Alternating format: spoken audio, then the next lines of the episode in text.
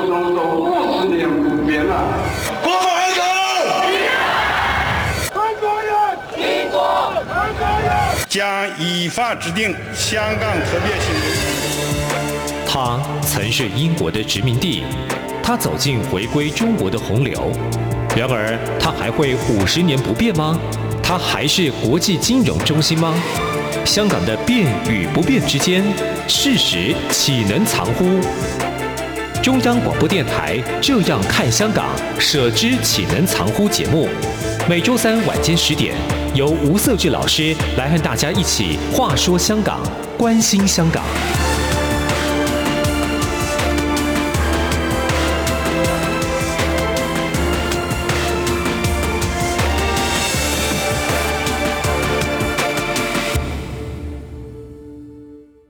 各位听众，大家好，欢迎收听中央广播电台台湾之音。你所收听的节目是《舍之岂能藏乎》，我是节目主持人吴瑟智，欢迎你的收听。呃，先跟大家祝贺哦，新年快乐！二零二一年全球都还在疫情的肆虐当中，新的变种病毒呢又再一次考验的这个人类的生活哈。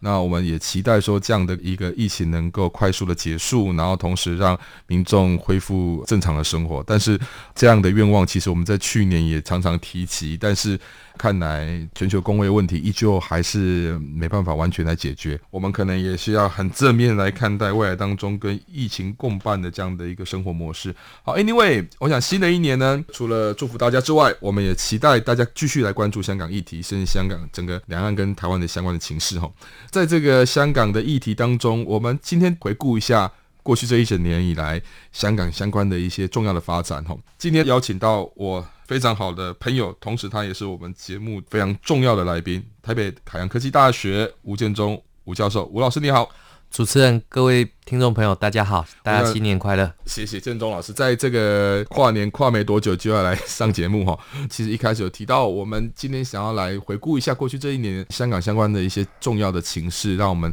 回想一下这一年发生什么事情，然后来进一步来展望未来这一年当中香港有哪些议题值得来进一步来观察。过去这一年里面看到了港版国安法在前年的七月开始实行之后。大家都会持续来关注这个港版国安法在呃落地之后，它如何去落实哈。那另外的去年，其实大家也一直在观察习近平进入到所谓的十九大重要的一个阶段，要迈入二十大阶段。这个香港的情势对习近平来讲也是重中之重。中共北京如何去深入他的手来把香港发展符合北京所期待的画面哈？建东你怎么看？过去这一年，你觉得有哪些点？是可以，我们来看一看，回顾一下过去这一整年香港的一个情势发展呢。二零二一年的香港，其实香港朋友都辛苦了。这个辛苦，除了我们知道，在不管是立法会的议员被 DQ，也看到二零二一年末的时候，香港立法会的选举，所有的这样的一个立法会议员。几乎都已经变成清一色的非建制派议员当选的一个情况之下，就可以看得出来，就是说，呃，香港议会已经变成了一言堂，监督特区政府的一个责任，从原本民间还有所谓，比如说像苹果日报啊，还有很多的大学的老师，他还愿意写些文章给港府来进行一些针砭时事。那我们看到苹果日报收刊了。当然也看到创办人黎智英也锒铛入狱，更重要的是看到了在香港的公民社会里面，比如说像民政啊、教协啊这一些民间组织，其实也都被中共的逼迫之下哈，被迫解散了。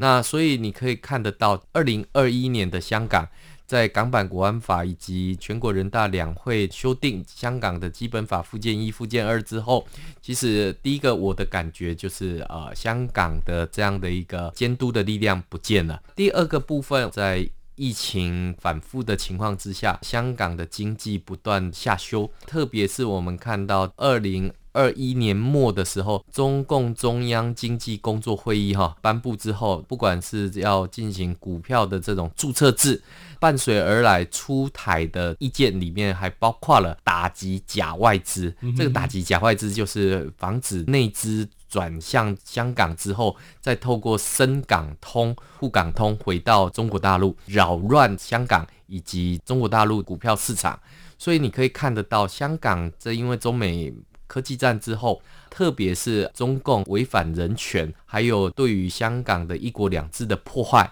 所以你可以看到国际社会也在制裁这个中共。香港在经济的面向上面来讲，现在的香港经济其实是一滩死水，因为我们知道，在过去在没有疫情之前，在没有国际制裁之前，香港是一个东方明珠嘛，是一个自由贸易港，但是在疫情。还有这个中美的这样的一个禁阻之后，特别是中共剥夺了港人的这些权利之后，嗯、那全世界当然也跟着制裁香港的情况之下，所以香港现在的经济其实是越加的触底。所以你可以看到监督政府的力量没有了，然后经济又不好。所以你可以看得出来，就是香港的民怨四起。嗯，那这个民怨四起，不管是港人住不起房，或者是物价的通膨带来的这些抱怨，最终我们可以看到，原本都还有一些泛民主派的这样的一个力量，可以来反映给政府，反映给特区政府的一个施政。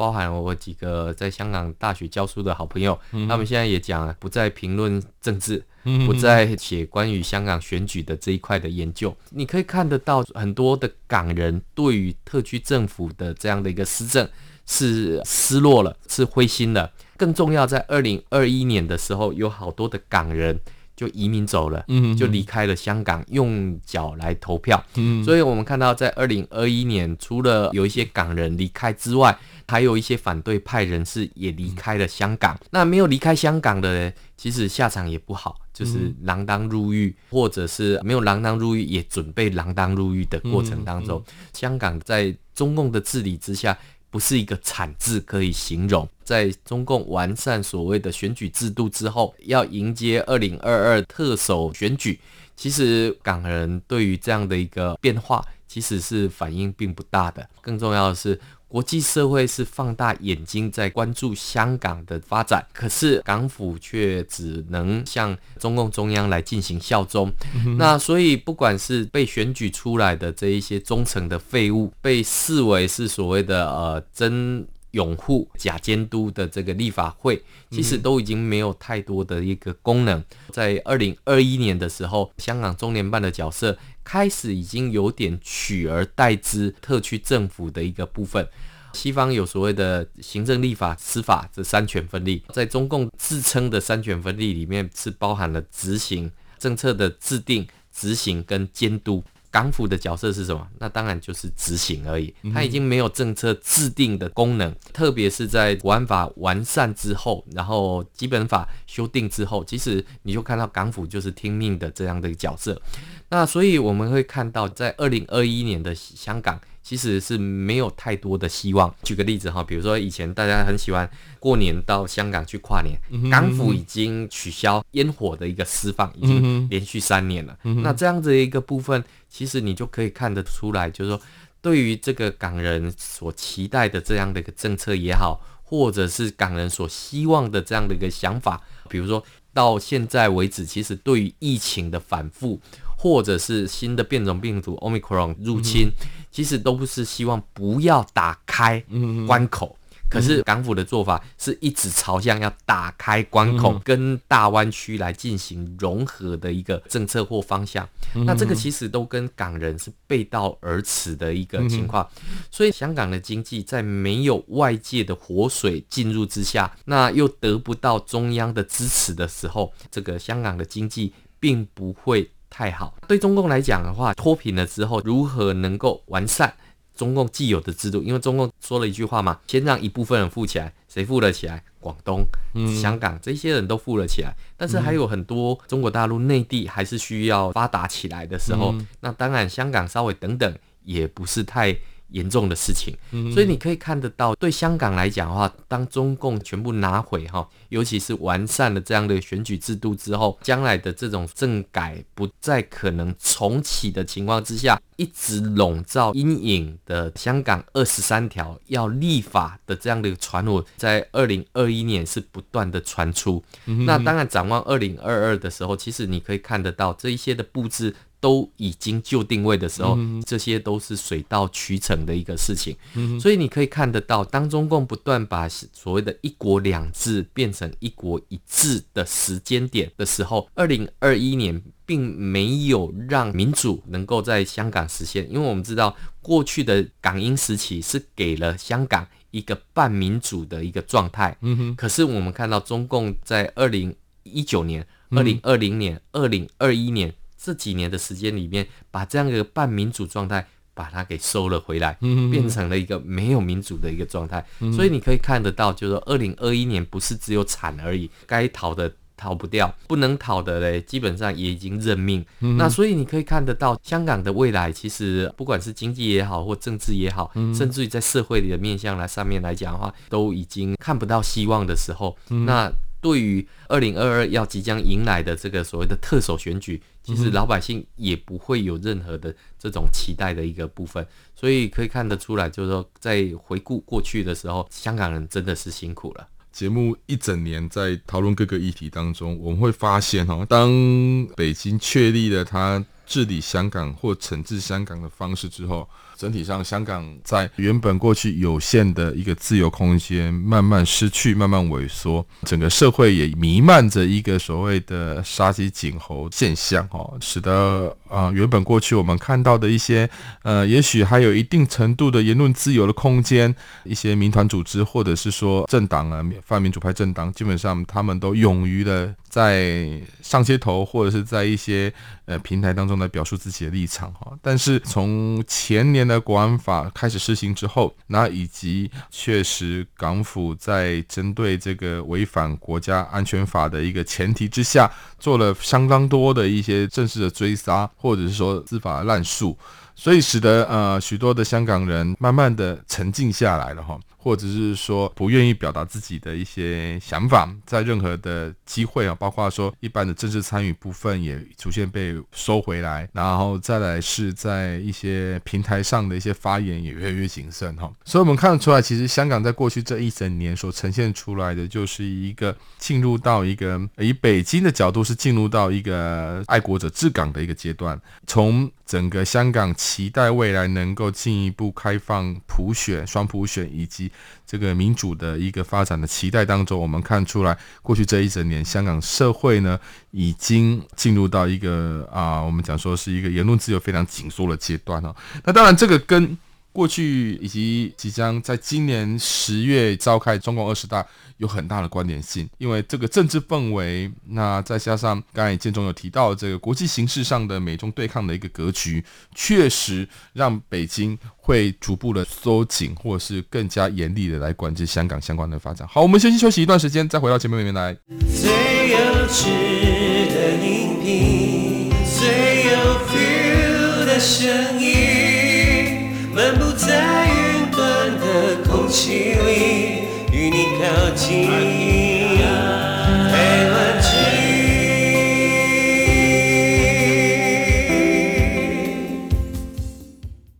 听众，大家好，欢迎再回到这次简常会节目，我是吴设志，欢迎的收听。那我们今天呢，也非常开心邀请到台北海洋科技大学吴建中吴老师到我们节目里面来讨论二零二一年整体的一个香港情势发展的回顾。进一步来展望，在二零二二年整体上，香港有哪些情势发展是值得我们来持续来观察哈？新的一年应该是大家要抱持的一个比较乐观期待的一个态度啦。但是呢，看起来这两年的香港的一个发展来看。似乎可能没有那么乐观，甚至大家可能也采取比较保守的方式来看待哈，因为毕竟，呃，刚才建中在上半段节目里面其实有特别提到，就是说港版国安法在前年实行后，北京在进一步来对内来进行相关的整肃，那这些整肃的过程当中，相关的一些民团也解散了，在香港当中是最重要的一个呃媒体苹果。日报也宣布解散哈，所以呢，我们可以看得出来，其实在香港整个是风声鹤唳的状态哈。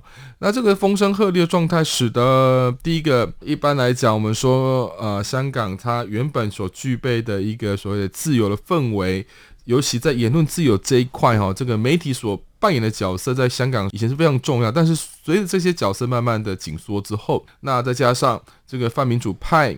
呃，许多的成员也面临了很多的政治追杀，甚至呢，一些成员的要角也离开了香港。再加上去年年底的时候，十二月十九号看到香港立法会的改选，看得出来，在未来当中，立法会也缺乏了一个民主派的声音，替香港人争取更多的权利，或者是表达更多的一些不同的一个市民的想法。哈，确实从过去这一整年看起来，香港。真的如同建中老师所提到，有一个惨字可以形容哈。但是呢，我们刚才提到，二零二二年要进入二零二二年，这是一个我们要用一个比较乐观的角度来去看待未来香港发展。在这个二零二二年三月二十七号，即将要举办这个特首的改选，这个是香港，当然是我们在观察这一整年以来香港非常重要的一个政治议程哈。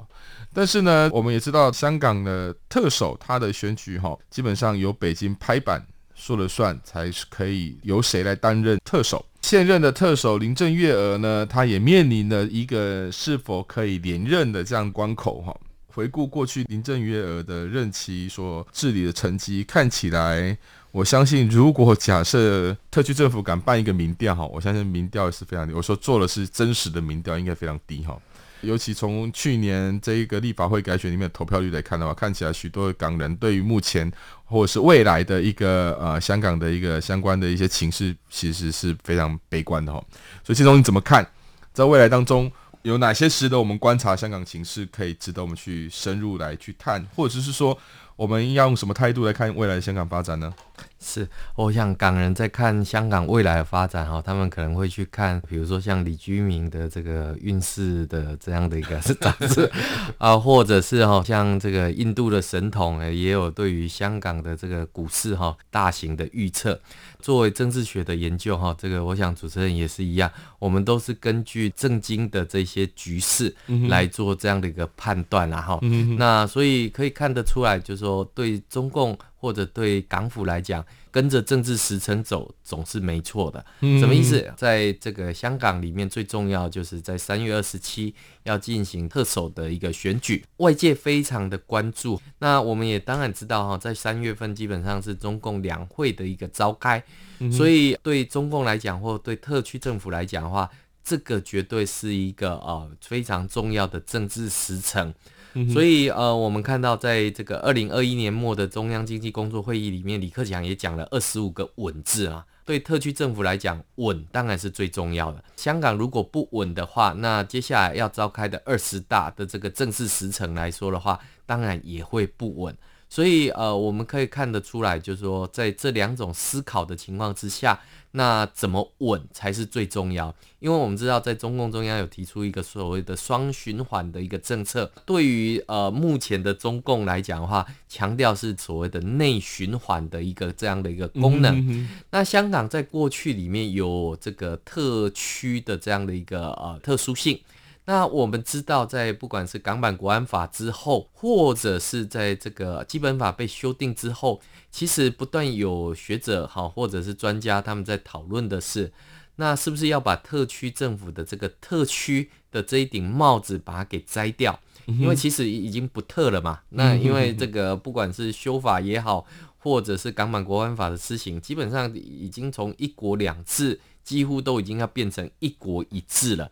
那特区政府怎么样子把自己融入这种所谓的内循环里面哦？因为我们知道，在过去里面，特区政府最重要就是这种吸引外汇的这样的一个功能。那现在其实我们可以看到，在美国的这种制裁之下，其实呃，我们看到经济链不断的去脱钩。香港在过去里面以金融业为主的这样的一个经济发展形态，在经济不断下行的一个状态之下，当然不会再能够有吸引外汇的功能。嗯，但是面对中共现在呃推出的这个内循环里面。不管是制造业也好，或者是啊不高新科技产业，甚至于像晶片等等，香港没有一块是能够参加这样内循环的一个呃机会的这样的一个呃产业。所以其实可以看得出来，所有的人当他们去翻开特首林郑月娥的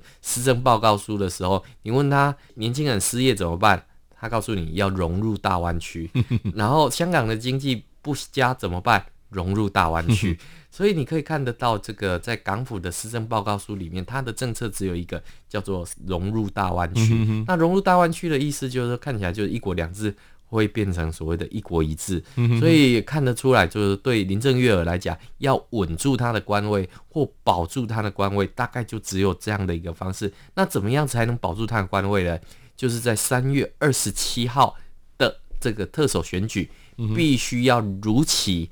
安定稳定的举行。至于特首的人选，会不会是他？真的，他得去问一下李居明的一个情况。所以你可以看得出来，就是说对他来讲的话，现在对于中共中央的这一些政策来讲，他只能跟紧谁来对比。澳门的特首哈，这个你一对比之后，你就可以看到澳门的特首是跟得更紧。那问题是，特首林郑月娥对于他即将到任的这样的一个任期，其实并没有留下给任何港人任何怀念的一个地方。那甚至于我们也看到这个呃林郑月娥在台湾的这个形象也很差嘛。这个反送中运动的时候，对于这样的一个呃这个修例的这样一个过程里面。不管是呃这些黑警导致整个呃香港民众的这种财产还有人身自由的这种损伤，林郑月娥并没有做到保护人民的这样的一个情况。那更重要的是，我们看到。在二零二一年末的香港立法会选举里的时候，我们看到保安司司长还特别出来讲，要防范这种孤狼式的这种攻击。这个呃，我们都觉得这种有点是做贼的喊抓贼的这种概念。呃，我们也看到这个特区政府不断的打预防针，说这个呃潜伏在港府里面还有一些潜藏的人士，意图颠覆政府等等。这个自己扎稻草人来打的这种情况，其实港人是看得非常清楚，所以也不太会去理会这样的一个部分。所以展望三月二十七号的投票，当然，因为我们知道这个特首的选举并不是所谓一人一票这这种直选，它是透过间接投票的这种选委的方式来进行这样的一个投票。对，所以你可以看到，他 DQ 掉很多的这一些区议会的议员。那甚至于我们看到他改变了这样的一个基本法附件一、附件二之后，这些区议会的议员也不再是这种选委的当然人选，所以你可以看得到，就是说接下来的这个特首基本上是中共决定谁钦点。好，这要钦点谁就可以是特首的一个情况，所以不一定是要林郑月娥，可以看得出来，林郑月娥的这个呃日子大概已经在倒数的一个情况当中。那也可以看得出来，有许多的这个候选人跃跃欲试，但是其实我们都知道，这一些都是爱国爱党的这一些人士。那对于这个老百姓的这一些生活来讲的话，他们能够解决的方案。或这些药单跟林郑月娥不会差到哪里去，那只是说，呃，在这个剩余的这样的一个时间点里面，如何让呃过去的这一些呃纷纷扰扰能够消失，这个大概是特区政府在想的事情。但是我们也知道啊，就是说，因为在这个二零二一年这个港府的这些作为之后，开始有很多流亡海外的这些港人，他们在国际的能见度上面，他们在论述的这种强度上面，都远高于过去的这一些海外的这些民运人士。所以我们可以看到，这个未来的一个潮流是这样子的，就是在一九八九年六四天安门事件之后，在海外有一批民运人士。其实他们呃，就是有许多的努力，也有很多的论述，当然也被很多层次的分化。但是我们现在看到，不管是港人哈，特别是流亡海外的港人，已经变成海外民主的一个很中间的力量。它能够结合不管是新疆的力量，它能够结合这个西藏的力量，能够结合民运的力量，作为一个年轻有论述。有国际能见度的这样的一个，对于中共民主化来作为他自身的一个己任，嗯、那甚至于我们看到他们可以把自身的经验分享给目前很多国家被中共锐实力入侵的这样的一个呃经验分享的时候，那我想在未来哈，当然在灰心之余，呃，我想在海外的民主还保持着一点希望。所以你可以看得出来，就是说，在香港，当然很多民主派的人是潜入地下，那可是，在海外的部分还持续的在发光发热。所以，呃，对于香港的未来，我是抱持审慎的一个态度。嗯、那当然也需要各界更加的一个关注的一个情况。嗯、是，我觉得基本上在整体上，香港啊，因为这一两年北京它的一个强力统治之下，哈，那。特区政府它本身具备有这个特色这样的一个特性哈，已经慢慢失去了哈，就如同刚才建中老师有提到的，那未来一年香港会面临什么样的一个状态哈？啊，我们知道，其实在今年年底呢，将会中共整个体制进入到二十大的阶段。那二十大对习近平来讲是一个非常重要的一个政治权力稳固的一个阶段哈。所以呢，他势必请最大的力量来维稳自己内部的政权以及他自己的地位。那香港绝对不可以作为一个影响习近平走向连任的坎或者是绊脚石哈。那么可以想见的。在今年三月的特首选举，以及一直到今年二十大开始这一段期间，香港绝对不会有，就是大家可能会期待香港走向民主，或者是说走回过去自由开放的这样的一个可能性。再来是另外的国际社会对于中共统治的相关的一个批判，以及对于人权的侵害。这些呢，国际社会势必还是会持续的放大镜来检视，甚至批判声会越来越大哈。那尤其在今年，美国总统拜登，呃，民主党呢也要进入到其中选举哈。那这个其中选举对拜登来讲，当然就是一个非常重要，这攸关着他是否在呃三年后能否顺利连任的一个关键。那另外的也是共和党跟民主党。在国会的一个势力当中的一个重新的一个整合哈，所以我觉得基本上美国也势必会连接各个国家来更关注中国这个民主的议题以及对于人权的议题哈。那香港当然就是一个非常重要的一个点。也就是说，呃，国际社会批判中国的一个重要点。所以呢，在这样的一个态势之下，美中之间的对峙，以及呃香港情势的一个发展，依旧是延续的过去这一年多以来，或者是这两年以来的一个被压制的情势。那当然，对香港的经济来讲，它就会因为政治的一个环境不稳定，或者是国际情势依旧还是在这样的一个对峙的格局之下。香港的经济跟金融如何去维持不会这个所谓的硬着陆这样的一个风险，这才是香港可能目前期待的一个方向。但是呢，这也代表着香港它要回到过去一个全球金融中心的这样的一个呃市场活络的一个呃现象，其实越来越困难。我们当然不能说它回不去了，但是呢。在呃，目前整个中国内部的经济的形态，以及呃，香港作为过去这个所谓的链接国际的这样的一个角色，慢慢弱化之后，我觉得也难以有更多乐观的一个角度来去看待香港经济发展。一起听